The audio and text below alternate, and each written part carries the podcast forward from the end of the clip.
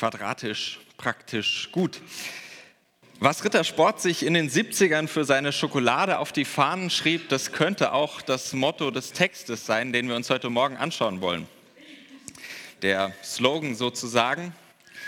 Äh, und während ihr eure Schokolade müffelt, lesen wir den Text aus Matthäus 5 und damit knüpfen wir nahtlos an die schon eröffnete Bergwerkreihe an, sozusagen das Staffelfinale von Staffel 1 im dritten Teil.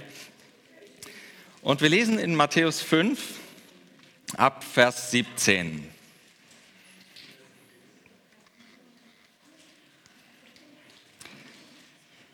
Da sagt Jesus, denkt nicht, ich sei gekommen, die Torah und die prophetischen Schriften außer Kraft zu setzen. Ich bin nicht gekommen, sie außer Kraft zu setzen, sondern sie zu erfüllen. Wahrhaftig, ich sage euch, bevor Himmel und Erde vergehen, wird von der Torah nicht der kleinste Buchstabe und kein einziges Häkchen vergehen, bis alles getan wird. Nur ein einziges dieser, wer nur ein einziges dieser Gebote außer Kraft setzt und sei es das kleinste und die Menschen entsprechend lehrt, wird in Gottes Welt als klein gelten. Aber wer sie befolgt und lehrt, wird in Gottes Welt groß genannt werden. Denn ich sage euch, wenn eure Gerechtigkeit nicht über die schriftgelehrte und pharisäische Gerechtigkeit hinausgeht, werdet ihr nicht in Gottes Welt kommen.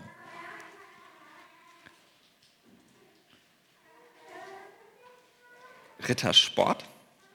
Vielleicht denkt ihr, was soll der Quatsch jetzt schon wieder? Was hat er sich da wieder ausgedacht? Und ich gebe mal einen kleinen Einblick in meinen Kopf. Das Stichwort dieses Textes, um das es heute Morgen mir vor allem geht, Torah, das bedeutet Weisung oder wie Luther übersetzt, Gesetz. Das ist vor allem die Bezeichnung für den wichtigsten Teil der hebräischen Bibel, nämlich die fünf Mosebücher. Das Gesetz, die Weisung, die Torah. Und diese Mosebücher, das wisst ihr vielleicht, die sind in hebräischer Sprache verfasst und folglich auch in hebräischer Schrift aufgeschrieben. Und diese Schrift, die sieht so aus.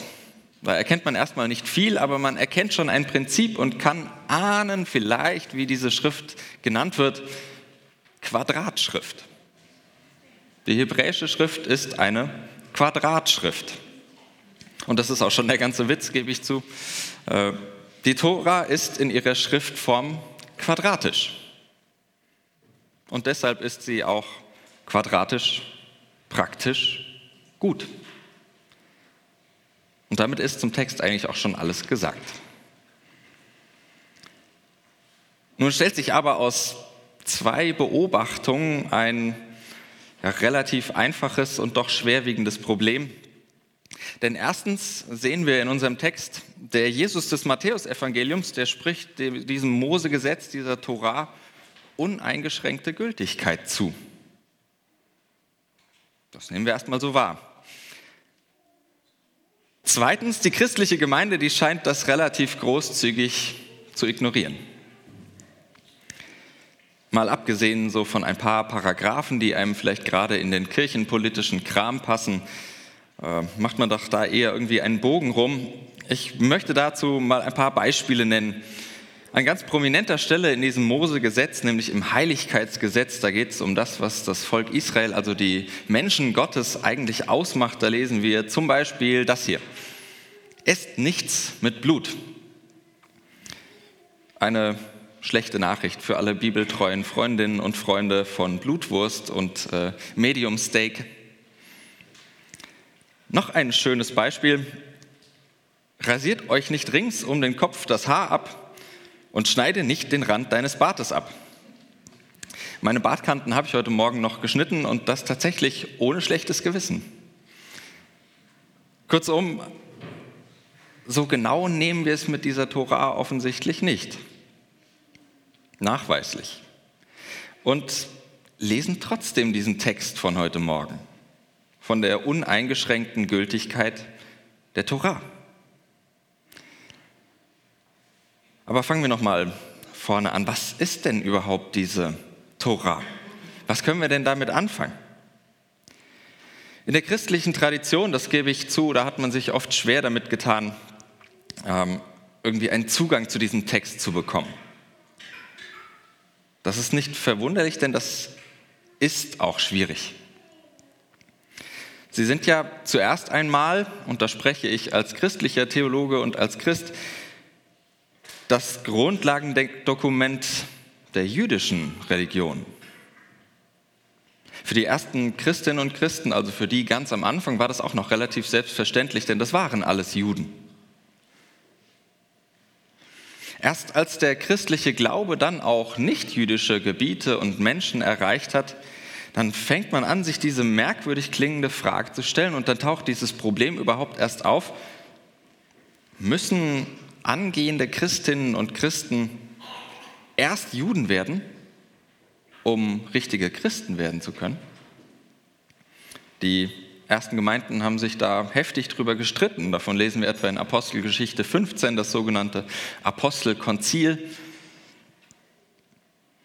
Aber das ist eine Frage, die wir heute, die vor allem wir als christliche Gemeinde heute ehrlicherweise kaum noch verstehen und auch relativ selbstverständlich verneinen. Also man muss natürlich nicht erst Jude werden, um Christ werden zu können.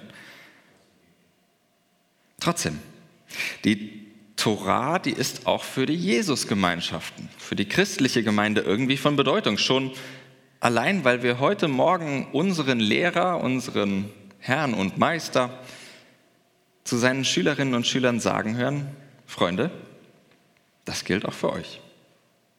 Da gibt es nichts zu rütteln. Und noch etwas verstellt uns den Blick auf diesen Text. Die Tradition, und das gehört auch zur Tradition dazu, nämlich ein recht, ja, heute würde man sagen, recht merkwürdiges Verständnis der Torah, das sich fälschlicherweise auf Paulus beruft. Zugegeben, der Apostel, übrigens auch ein Jude, der ist dann nicht so ganz leicht zu verstehen, was er denn mit diesem Gesetz, mit dieser Tora meint und wie er sie versteht. Und das Missverständnis, das ich im Kopf habe, das lautet, wohlgemerkt in einer Karikatur, ich überzeichne das ein bisschen, etwa so. Das Judentum, das ist eine gesetzliche Religion, die penibel die Einhaltung aller 613 G und Verbote fordert, damit Gott besänftigt und zur Vergebung bewegt wird. Jetzt könnt ihr kurz überlegen, war das auch mein Verständnis von diesem jüdischen Gesetz bisher? Ich glaube, dass das ein Missverständnis ist. Und dagegen ist man sich heute weitgehend einig in der Forschung und da trägt vor allem dazu bei, dass man angefangen hat, sich auch mit der jüdischen Religion ernsthaft zu befassen und miteinander zu reden. Heute ist man sich einigermaßen einig, das Mosegesetz eher so zu verstehen. Ich habe mal zwei Zitate mitgebracht. Die Torah ist die von Gott gegebene Lebensordnung für sein erwähltes Volk, die ermöglicht, im Bund mit ihm zu bleiben. Oder ein anderes Zitat, die Torah ist die Weise der Selbstoffenbarung Gottes, mit der er bei seinem Volk gegenwärtig ist. Sie ist Gnade, Licht für den Lebensweg, Wahrheit, Gerechtigkeit, Leben. Das klingt ein bisschen anders und man könnte fragen, wo ist genau der Unterschied?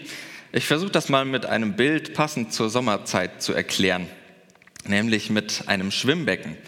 Während nun die traditionelle christliche Deutung dieser Torah, dieses Gesetzes, das in etwa deutet wie den Gartenschlauch, der versucht, dieses Becken zu füllen, dieses Becken der Gnade und Liebe Gottes. So, das wäre die christliche, traditionell christliche Auslegungsweise. Dagegen nimmt das jüdische Verständnis, nicht diesen Gartenschlauch, sondern es nimmt Anlauf und springt mit einem freudigen Lächeln in das sowieso schon gefüllte Becken der Gnade und Liebe Gottes, namens Torah. So ungefähr. Bilder hinken ja immer ein bisschen. Aber Torah ist schon Gnade. Und Orientierung an der Torah bedeutet schon ein Leben in der Gegenwart Gottes. Sie ist nicht erst der Weg dorthin. Ich erarbeite mir das damit nicht, in der Nähe Gottes sein zu können, sondern ich bin dort in der Nähe Gottes.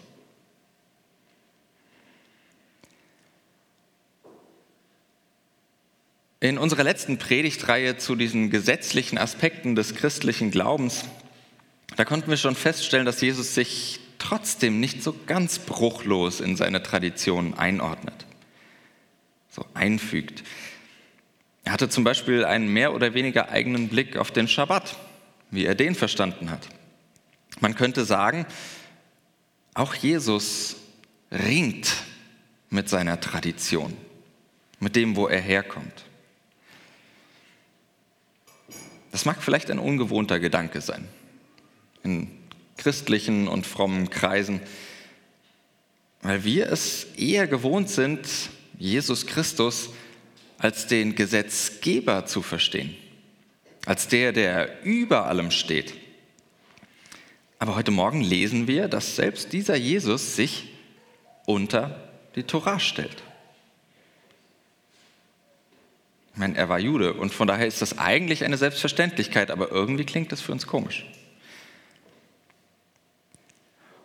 Gleichzeitig aber trägt er auch nicht einfach weiter, was ihm seine Tradition geschenkt hat, sondern er sucht, er findet und er lehrt seinen eigenen Zugang zur Tora. Und das tut er mit einem nahezu ungeheuerlichen Anspruch, nämlich tatsächlich lehren zu dürfen, was der Wille Gottes ist. Dass mit ihm Gott endlich anfangen wird, die Welt zu durchdringen. Und wir als Kirche, als Gemeinde, als Christinnen und Christen, wir glauben ihm das. Wir glauben, dass er das darf. Ihr merkt schon, dass es vielleicht gar nicht so einfach zu sagen ist, wie jetzt Jesus und seine Tradition, das Judentum, die jüdische Religion miteinander in Verbindung stehen. Aber ich dachte mir, vielleicht ist das auch gar nicht so schlimm. Vielleicht ist das sogar ganz gut so. Denn vielleicht ist uns sogar darin dieser Gottesmensch ganz ähnlich, ganz gleich. Denn Arbeit an der eigenen Tradition mit dem, was mir mitgegeben und geschenkt ist, das ist nicht einfach. Ich würde sogar sagen, das ist nie einfach. Das geht nicht ohne Ringen. Es funktioniert nicht ohne die immer wieder neue Frage, was bedeutet das denn eigentlich? Und was bedeutet es heute? Und für mich? Wie ein weiser Mensch aus Münster einmal sagte, Tradition ist nicht das Halten der Asche, sondern das Weiterreichen der Streichhölzer. Professor Börne aus Münster.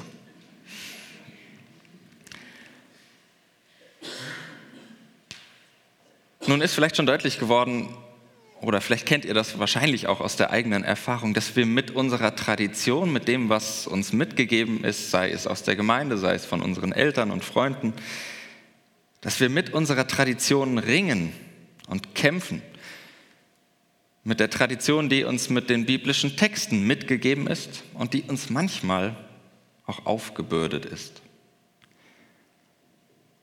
Und ebenso klar, finde ich zumindest, sollte sich jeder und jede eingestehen, dass so eine simple Bibeltreue genau das ist. Zu simpel. Das haben wir schon an den Beispielen am Anfang gemerkt. Aber, und damit kehre ich heute mal äh, im Besonderen so meine konservative, bewahrende Seite nach außen, der Umkehrschluss ist genauso simpel. Zu simpel. Sich einfach von der Tradition abzuschneiden, als wären wir die ersten Christenmenschen auf der Welt, das klingt schon komisch. Das ist auch komisch und Trotzdem kommt mir das manchmal so vor, dass wir das versuchen.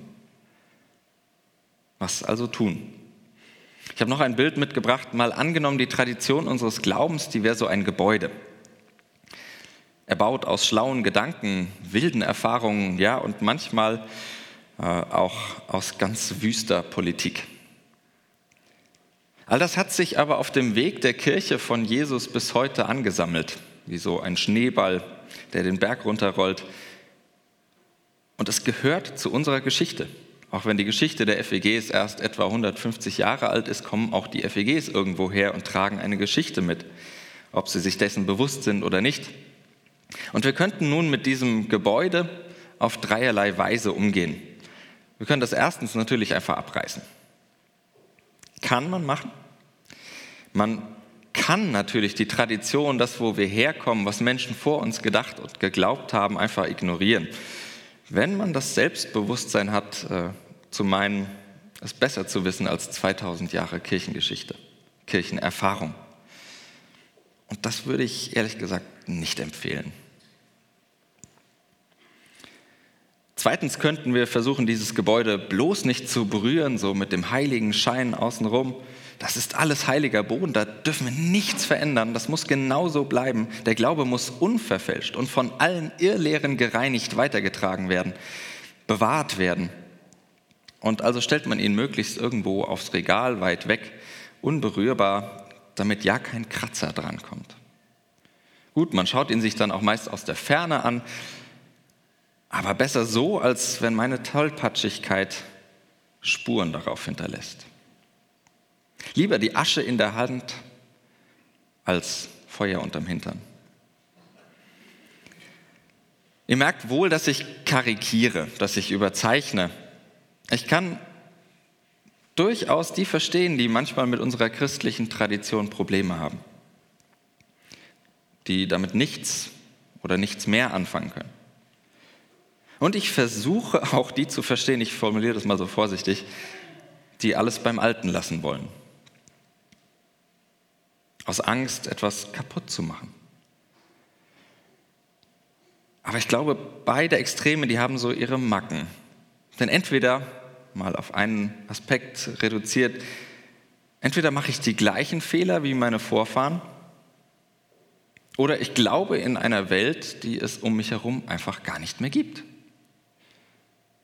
Und die ich deshalb künstlich erschaffen muss, damit sie zu meinem Glauben passt. Aber es gibt noch die dritte Variante und für die plädiere ich immer wieder und das ist so meine konservative äh, Seite renovieren und sanieren. Ob das hier auf dem Bild gelungen ist, sei dahingestellt. Aber Oder bewohnbar machen. Bewohnbar machen der Tradition. Die Streichhölzer benutzen, statt immer nur die Asche zu verstreuen. Wir gehen da noch näher drauf ein und ich greife damit schon inhaltlich voraus auf das, was uns in Staffel 2 unserer Predigtserie beschäftigen wird. Denn im Anschluss an unseren heutigen Text beginnt Jesus mit seiner Auslegung der Tora. Im Schema, ihr habt die Tradition gehört und ich nun sage euch dies und jenes.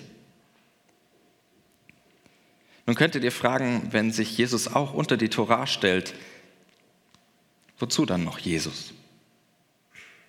Ich glaube, gerade wegen seiner Auslegung der Tora der von Gott gegebenen Lebensordnung. Wegen dem, wie er das versteht, wie er Gott versteht. Und noch wichtiger, wegen seiner Auslebung der Tora. Wegen seiner Art und Weise, sich die eigene Tradition bewohnbar zu machen. Denn die ist für uns als Christinnen und Christen, als Schülerinnen und Schüler dieses Rabbi, von dem wir glauben, dass er für uns die Auslegung der Torah ist. Dass er die Auslebung Gottes in seinem ganzen Leben und Sterben ist. Die Auslebung Gottes. Dass in diesem Menschen die Lebensordnung Gottes und so Gott selbst in der Welt sichtbar, spürbar und wirksam wird.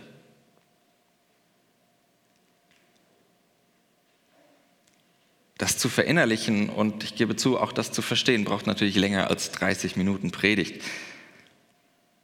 Was nehmen wir trotzdem davon mit, dass Jesus sich einerseits knallhart in seine Tradition einordnet und andererseits mit dieser Tradition ringt und seine eigene Interpretation vornimmt?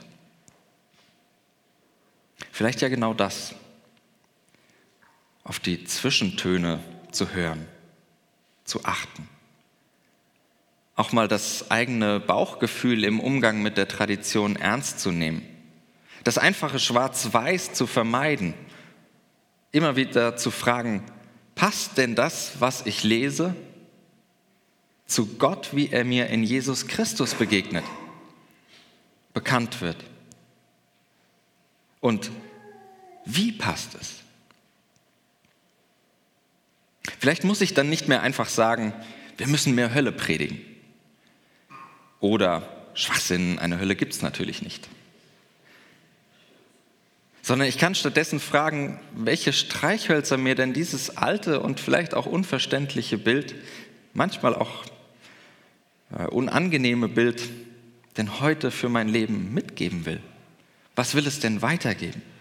Vielleicht kann ich dann nicht mehr einfach sagen, Homosexualität ist böse oder yeah, Ehe für alle, sondern müsste stattdessen viel eher fragen, ob Menschen Lebensverantwortung füreinander übernehmen und sich gemeinsam gesellschaftlich einbringen und ob das Geschlecht da wirklich eine so entscheidende Rolle spielt.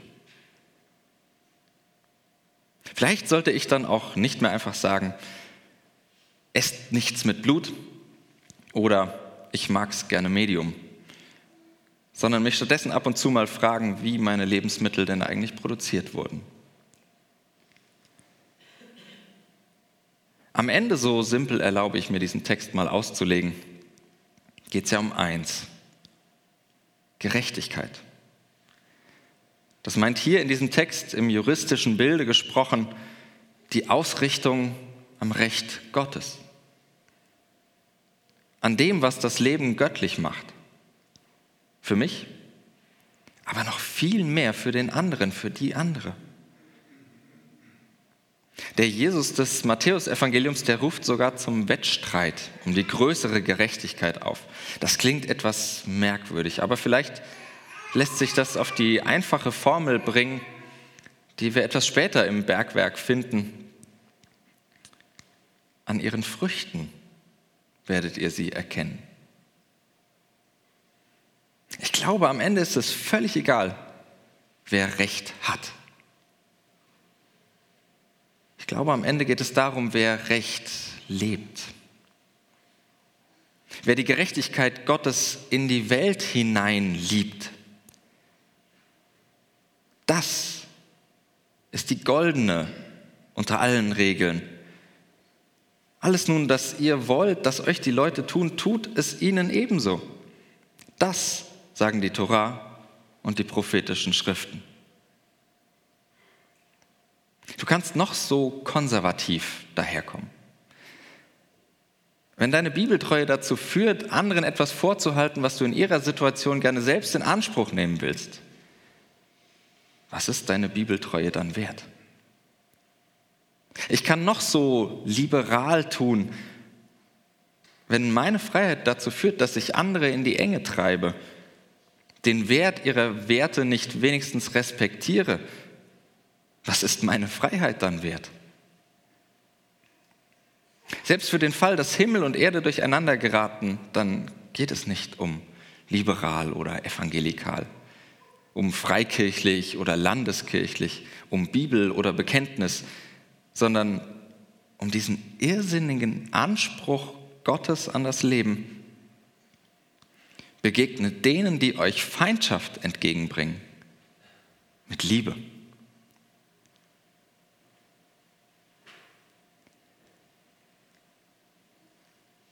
Wenn Jesus nun sich selbst und damit alle seine Anhängerinnen und Anhänger unter die Torah stellt, dann stellt er sich und uns unter diesen Anspruch, der zugleich irrsinniger Zuspruch ist, nämlich die Zuwendung zum anderen, im Zweifel sogar zu denen, die mich eigentlich am liebsten mal kreuzweise können. Die macht die Welt zu einem besseren Ort. Diese gegenseitige Annahme trotz aller Unterschiede stopft die Risse in einer zerrütteten Gesellschaft. Diese Art von Liebe, die gönnt dir einen Blick ins Paradies.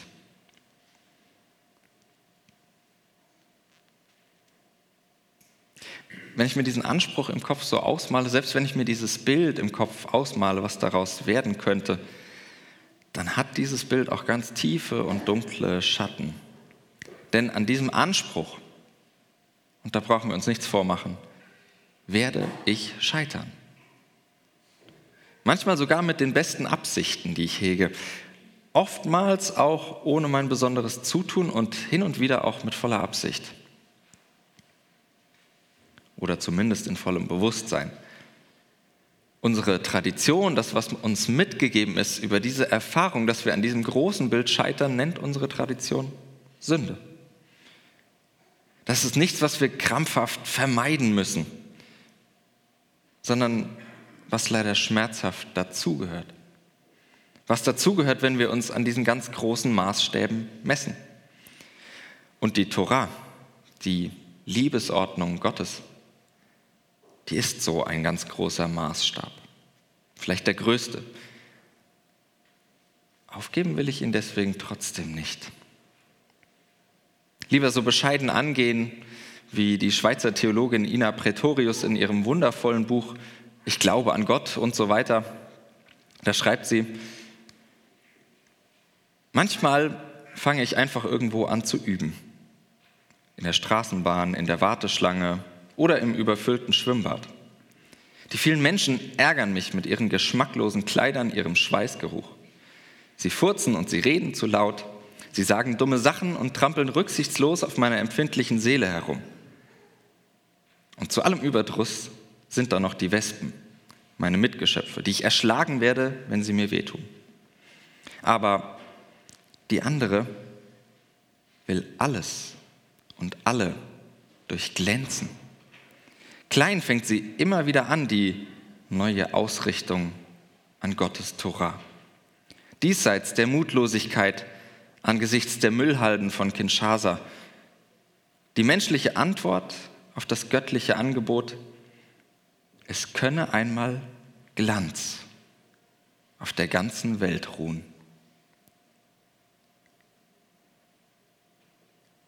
Diese quadratische Torah, das ist kein Lehrgebäude, keine Rechthaberei, auch keine Paragraphenreiterei. Torah ist Leben.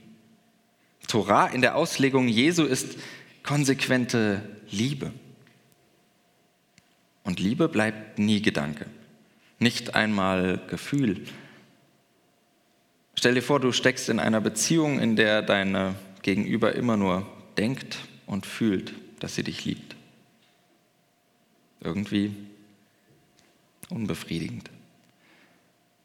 Liebe wird praktisch. Und deshalb ist die Liebesordnung Gottes in den Augen Jesu eben quadratisch, praktisch, gut. Der Friede Gottes, der höher ist als alle Vernunft, wird eure Herzen und Sinne in Jesus Christus bewahren. Amen.